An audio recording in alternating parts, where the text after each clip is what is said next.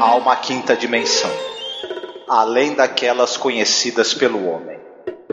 É uma dimensão tão vasta quanto o espaço e tão desprovida de tempo quanto o infinito. É uma zona intermediária entre a luz e a sombra, entre a ciência e a superstição.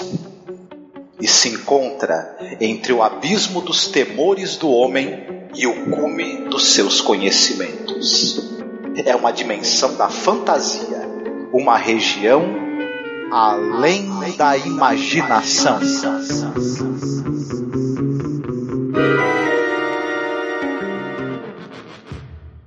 You got anything to say? It's your right, you know. The young fella I put a hole in had too much mouth, not enough brains. I'd invite him out again tomorrow if I had it to do all over again. You shot my son in the back, Caswell. How about it? Can't we get it over with? I can tell you this, Caswell. You're an evil person. This is a time machine. I don't know what your past was. You're the first time traveler in the history of man. And I'm going to introduce you to a whole new world.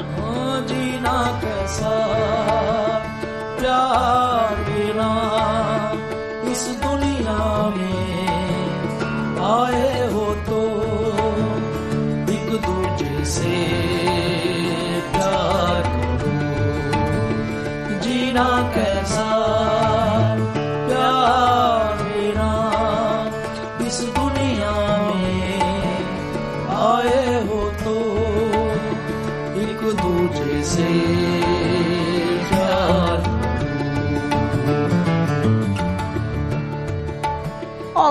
ouvinte! Seja bem-vindo à nossa Zona do Crepúsculo. Eu sou a Angélica. E eu sou o Marcos. E hoje, no nosso último episódio da primeira temporada, né? Porque esse é o último que a gente está gravando aqui. É, nós vamos falar sobre o episódio Execução, tá? Episódio que foi ao ar no dia 1 de abril de 1960.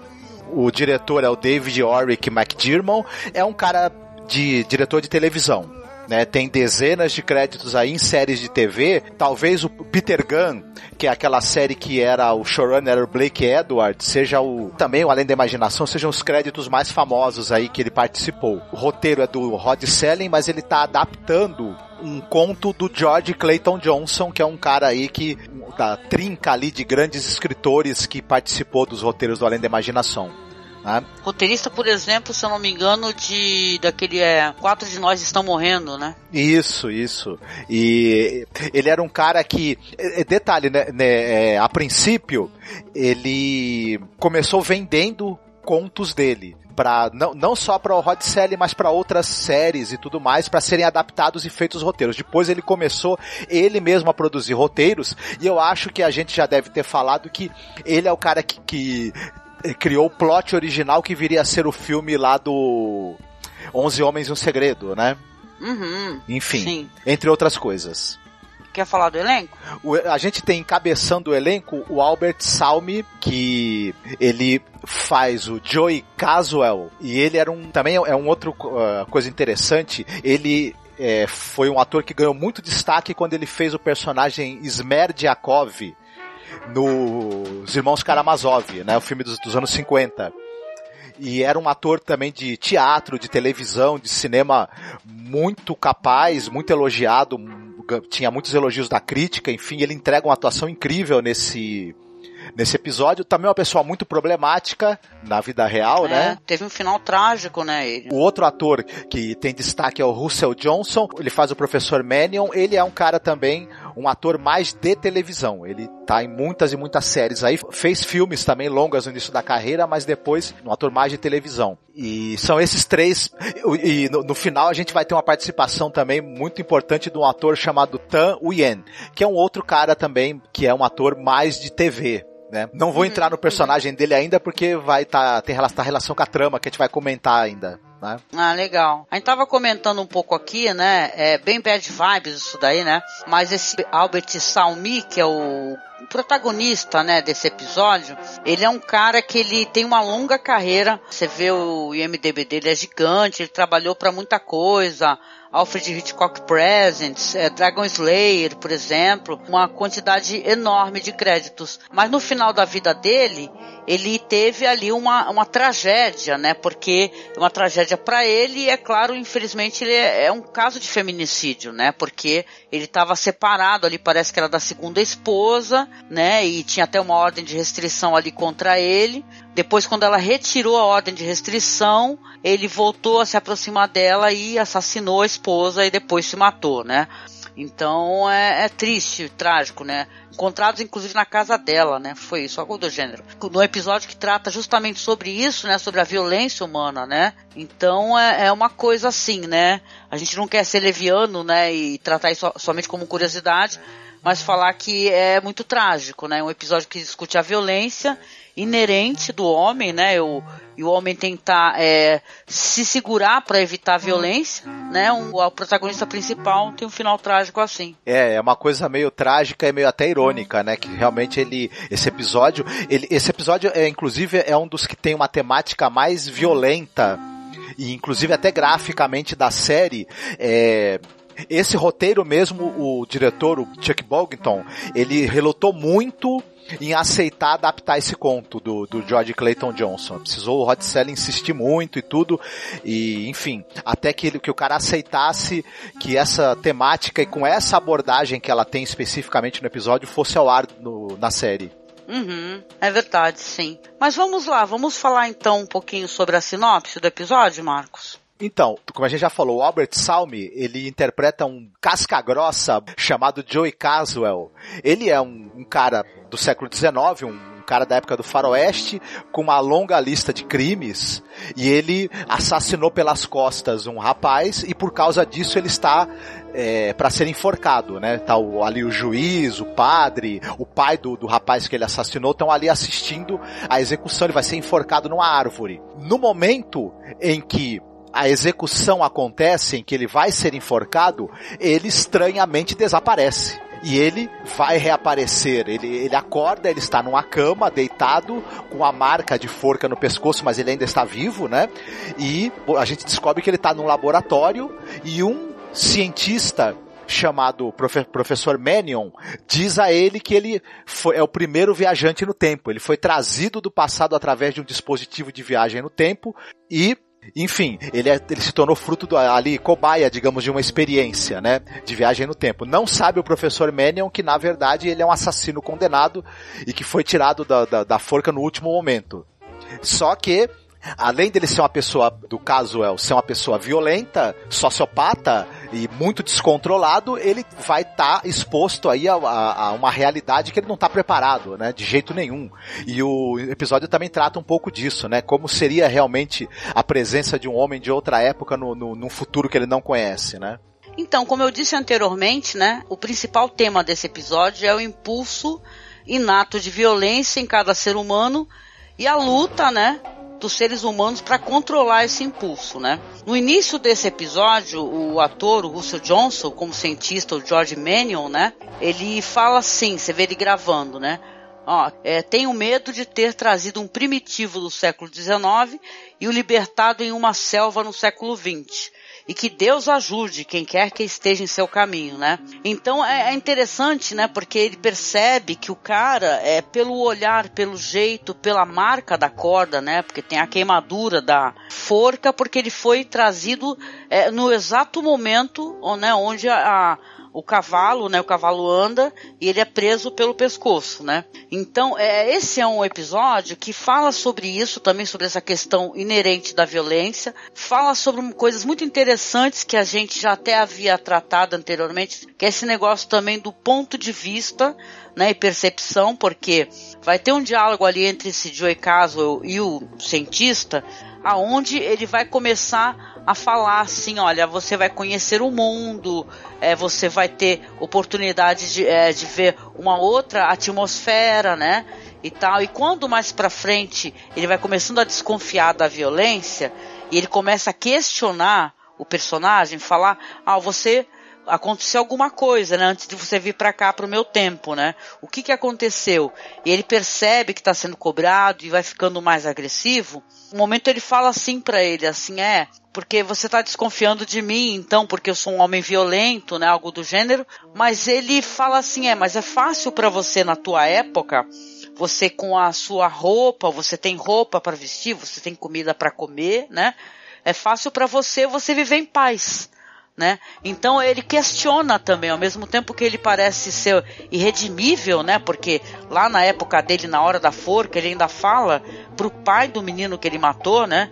Que ele realmente matou porque mataria de novo, né? E depois ele fala pro cientista que já matou o que? O que seria uma cidade de pessoas, né? Que era uma pessoa extremamente violenta, mas ele, de certa maneira, ele demonstra que a violência dele era devido a, a, questões de sobrevivência, né? Ele aponta isso, né? É, ele fala que o dinheiro de um homem, o casaco de um homem, o pão de outro homem é o que está entre você e a morte. Então ele é um cara que ele não hesitava em tirar a vida do, do, de, de, quem que fosse necessário para garantir a sobrevivência dele. Ele nasceu no mundo, é, viveu no, no, numa época muito dura, né? E o professor Mannion, ele tem uma, uma série de, de conceitos, né, de, de ética, de moral, que claro, ele, ele é um cara que provavelmente teve uma vida muito mais fácil e mais abastada do que o Joey Casual. Então, não, não consegue nem é, mensurar, né, as dificuldades pelas quais o Casual passou e as atrocidades que o Casual cometeu para poder continuar vivo, né? Uhum.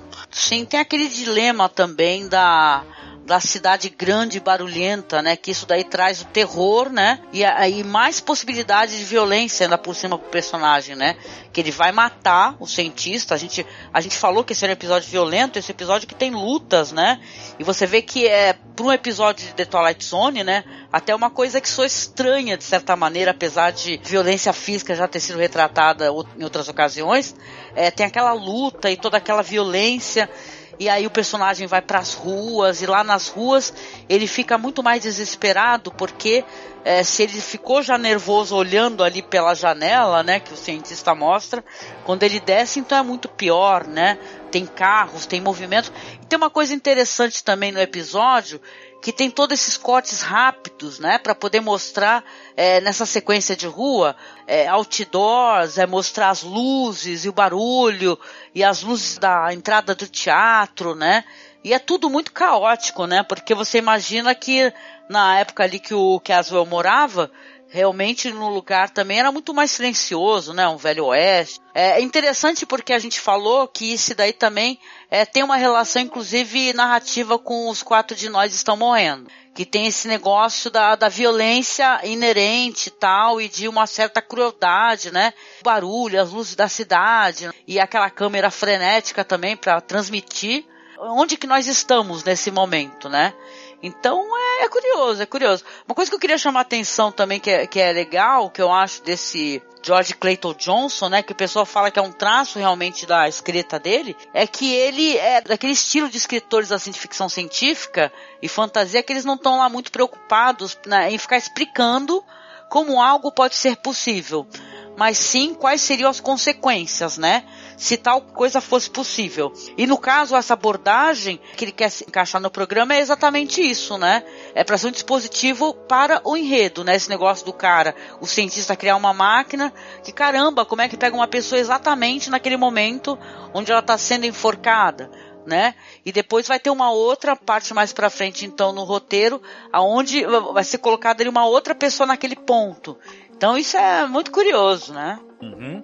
É, tem um momento também que eu acho que é muito interessante e, e é bem bacana é, dentro do, dessa coisa da ficção científica, que é quando o, o Caswell ele entra num bar e aí tá tocando uma jukebox e aquilo incomoda ele, ele arrebenta a jukebox, a, a jukebox com uma cadeira e o barman fica tentando acalmá-lo, né? Oferece bebida para ele, oferece uma garrafa de bebida de graça e tudo que ele ele logo põe o revólver em cima da mesa para intimidar o dono do bar, o, o barman, aliás, e o, o cara meio que tenta distrair ele ligando a televisão.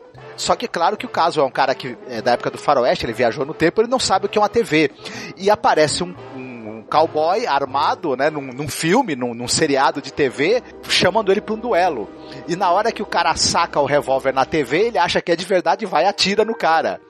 Isso me lembrou, uhum. na hora, e isso é uma coisa muito plausível de acontecer, porque quando, no início do cinema, quando teve aquele famoso filme do, do assalto ao, ao trem, e tem o um momento em que o cara, diz, o, o cowboy do filme, ele atira né, em direção à câmera, as pessoas no cinema pulavam e se escondiam embaixo da cadeira por causa dos tiros. Então, é muito interessante e faz uma, uma, uma, um link com essa, com essa coisa do início do cinema e tudo muito bacana isso. Ah, muito legal, né? É uma coisa que é, ao mesmo tempo traz uma certa hilariedade, mas é trágica também, né? Porque se você vê o que vai acontecer, porque, caramba, é plenamente compreensível, né? Se é uma pessoa é, com essa disposição dele, né, reagir dessa maneira, né? Nem todo mundo vai apenas é, fugir ou correr, ele reage, né? E, e, eu lembro quando eu assisti um episódio também, porque é, o personagem dele é muito fácil da gente sentir logo de cara horror, né? A ele, né? Mas ao mesmo tempo você vê naquela coisa da cidade a falta de solidariedade, né? Isso daí também me deixou muito marcada, assim, porque não perdoando as atitudes que esse personagem tem, claro, né, que são discutíveis, mas aquele negócio de, por exemplo, quando ele tá ali tonto andando pela cidade, até, acho que é até antes dele entrar no bar, que ele, ele entra numa cabine telefônica por algum motivo tá aberta, ele se enfia lá dentro e depois da cabine ele acaba caindo, quebra o vidro e cai pelo chão, né? Então dali ele já se machuca, você vê que ele já tá com a, com a testa ferida. Então é, é assim, não aparece ninguém, né? Para poder dar a mão para ele e ajudar ele a se levantar. Então, ao mesmo tempo que ele parece ser um bruto vindo do passado, a cidade também, que é essa selva de pedra, está embrutecida também, né? E vendo assim esse homem, ninguém estende a mão para ele de jeito nenhum.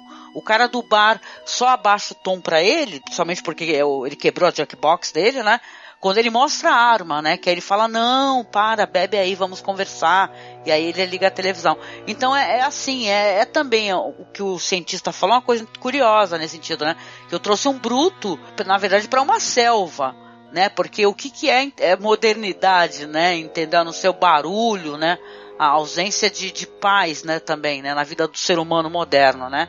Então é curioso isso daí, né?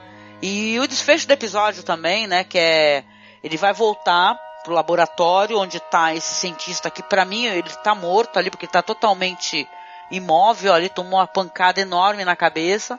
Aí vai vir a surpresa do episódio, porque quando ele chega lá também e tá tentando, né, chamar, acho, o cientista, né, né, não tem uma pessoa que ele possa se comunicar e dê respostas para ele, aí entra um ladrão, né, no laboratório. Esse ladrão já vai entrar e falando assim, olha, eu pensei que não tinha ninguém aqui, né? E entrou e falou assim, ah, pelo jeito você já deu uma limpeza nas coisas aqui, né?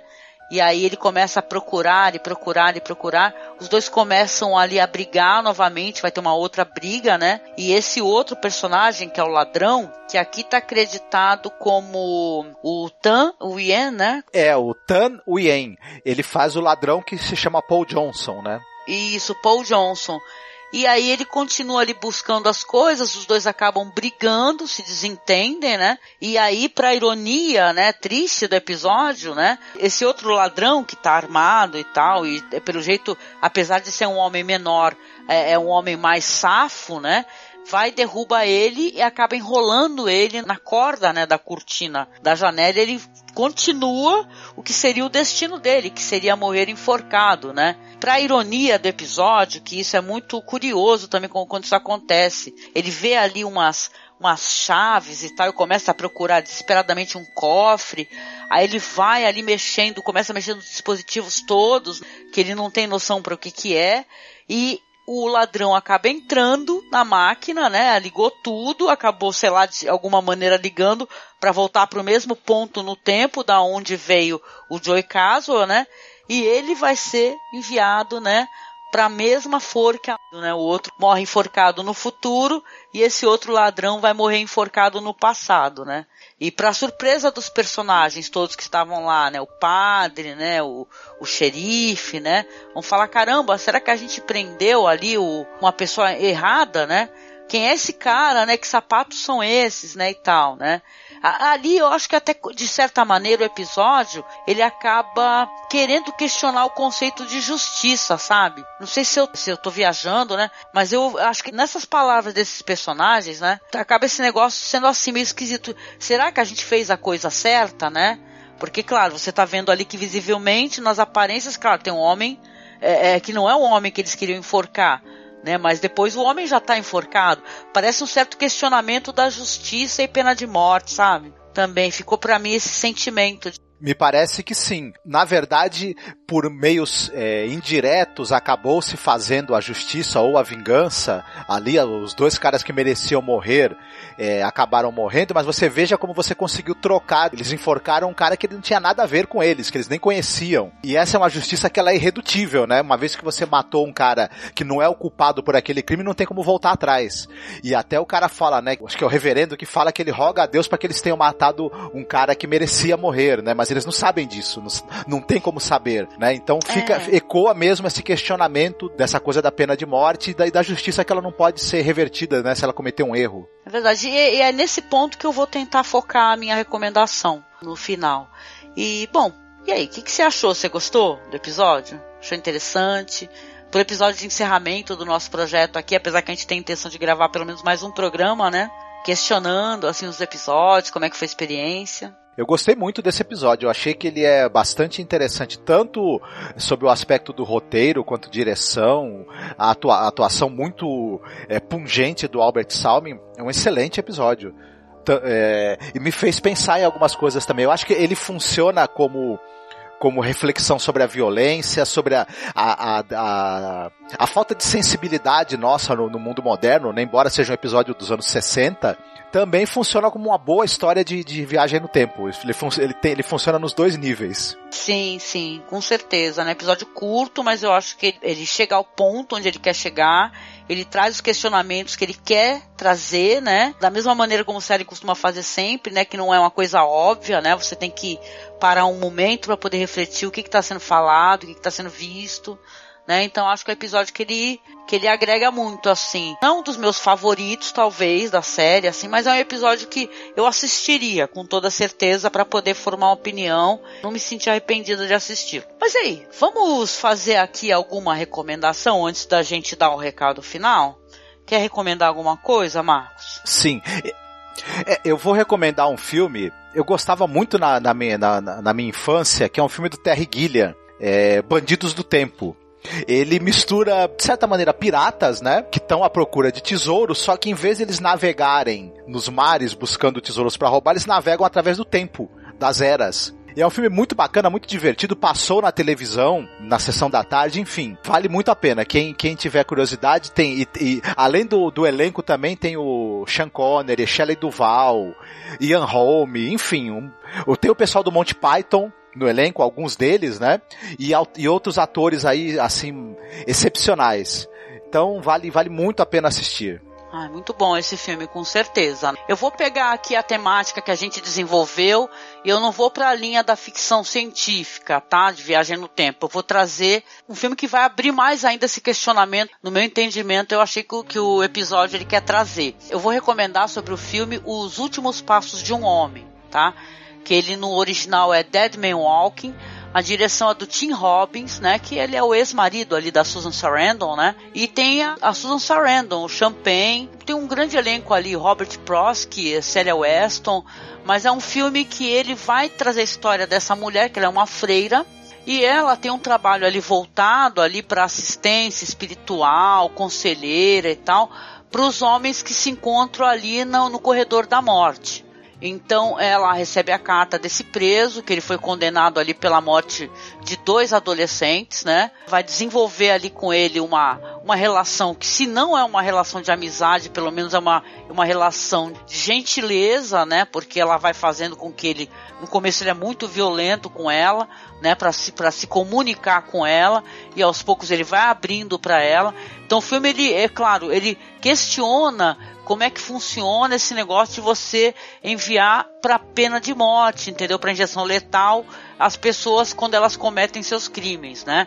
E tal. Eu tenho muito material assim que os, cinema já tratou, que trata muito bem desse assunto, sabe? Que dá pra gente fazer uma reflexão, dá pra gente é, pensar um pouco nessa questão de justiça versus justiçamento ou vingança, que as pessoas confundem muito essa questão toda, né? Mas esse filme é uma pérola nesse sentido. Eu gosto muito, muito dele, como ele é conduzido. Ele é um drama que ele realmente emociona você vai se sentir tocado, mesmo é, sabendo a história, conhecendo esse homem, que é um homem extremamente violento, que cometeu um ato terrível. Então é, é, é muito legal, assim, tá? Então vou deixar para vocês aí o trailer também, para vocês poderem é, assistir e depois vocês voltam é, comigo aqui para falar o que, que, vocês acharam. O que, que vocês acharam, caso vocês não, não tenham assistido, assistam ali pela nossa recomendação, tá bom? É excelente mesmo esse filme, vale muito a pena.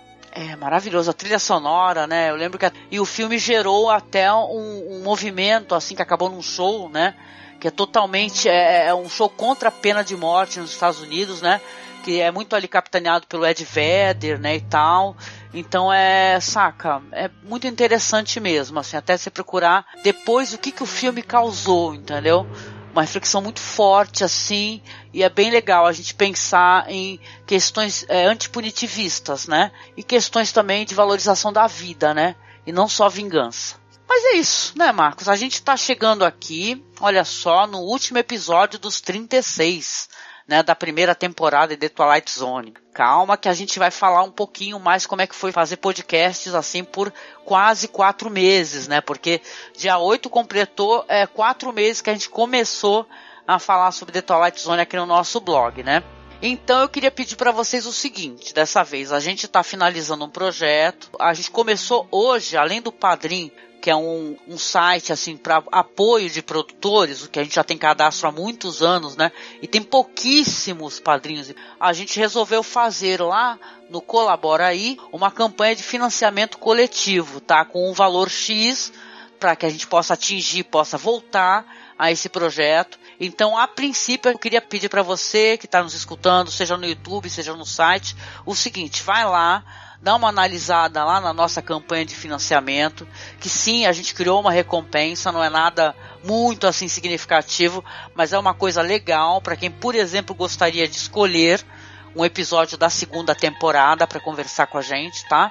O link vai ficar aqui na publicação, também tá aí no YouTube, tá? É só você abrir a publicação o link do Colabora aí, dá uma olhada lá, dá uma lida e pensa em nos apoiar, porque a gente tem a intenção de voltar a falar sobre The Twilight Zone, mas a gente precisa ter apoio, seja padrinhos, madrinhas ou colaboradores no Colabora aí, tá bom?